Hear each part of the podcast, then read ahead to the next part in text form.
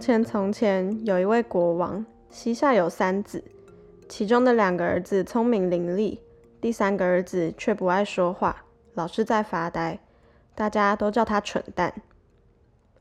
国王已年老体衰，心想自己也差不多大限将至，却不知究竟该把王位传给哪一个儿子才好。他便对儿子们说：“你们到外头去。”看谁能替我带回一条与我最相称的地毯，等我死后就把王位传给他。同时，为了避免三个儿子起纠纷，国王便将他们带到城堡前面，然后将三根羽毛吹向天空，并告诉他们：“你们就往羽毛所飘的方向前进吧。”第一根羽毛飞向东方，第二根羽毛则飞向西方，但第三根羽毛在往前飞没多远后。就直接掉落在地上。当下，一个哥哥往右走，另一个则往左走。两人转头看向蠢蛋，直笑个不停，因为他只能留在第三根羽毛的掉落之处，哪里也去不了。蠢蛋在原地垂头丧气的坐下。突然，他不经意的看到羽毛旁边有一个盖板，他打开来看，发现有一个阶梯，便走了下去。结果出现在眼前的是一道门，蠢蛋抠抠抠的敲了敲门，顿时门后有声音传了出来：“快看看是哪位客人来了！”门打了开来，只见一只肥嘟嘟的大蟾蜍直挺挺的坐着，一群小蟾蜍则闹哄哄的围绕在四周。“你想要什么？”胖蟾蜍开口问道。蠢蛋回答。我想要世上最漂亮、最精致的地毯。于是，胖蟾蜍换来一只年轻蟾蜍，说道：“快去帮我搬来大箱子。”等年轻蟾蜍把箱子搬来，胖蟾蜍便打开了箱子，从中取出一条地毯，交给蠢蛋。如此漂亮又精致的地毯，这世上任谁也没有办法编织得出来。蠢蛋谢过蟾蜍，转身爬上楼梯。回到了地面上，两位哥哥因为都认定妖帝是个大笨蛋，绝对不可能找到什么好东西回来。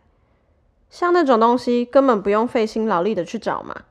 两个人如此说着，很快就从正好遇上的牧羊女身上一把扯下她作为披肩的粗糙硬布，带回去给国王。在此同时，恰巧蠢蛋也回来了，带回了一条美丽的地毯。国王一看，不禁感到惊讶，便宣布说：“照我所说的，王位将由小儿子来继承。”两位哥哥却不服气的责怪父王，说：“怎么可以让那个蠢蛋继承王位？无论叫他做什么，脑袋空空的家伙根本办不了事。”因此，他们拼命耍赖，要求父王再开出个条件。于是，国王开口说了。看谁能带回一指最漂亮的戒指，我就让他继承王位。他又带三兄弟到城堡外头，将三根羽毛吹向天空，如第一次那般，羽毛分别往不同的方向飞去。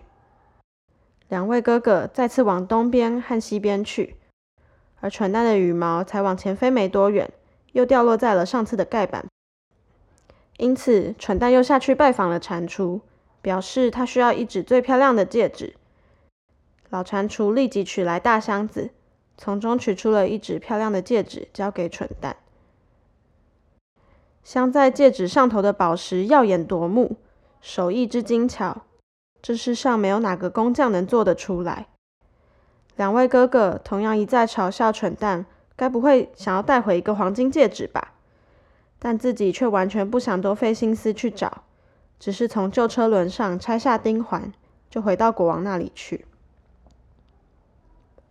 结果，当国王一看到蠢蛋带回来的金戒指，便又宣布说：“王国是这个孩子的。”想当然尔，两位哥哥又频频的责怪起父王，迫使国王出了第三次的条件：看谁能带回最美丽的新娘，就让她继承王位。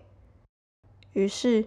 国王又再次将三根羽毛吹向天空，而羽毛所飞往的方向依然跟之前一样。蠢蛋立即跑下去见蟾蜍，告诉他说：“我必须带回一位最美丽的新娘。”你说什么？蟾蜍答道：“最美丽的新娘。虽说这不是那么轻易就能到手，但我也没有理由不给你。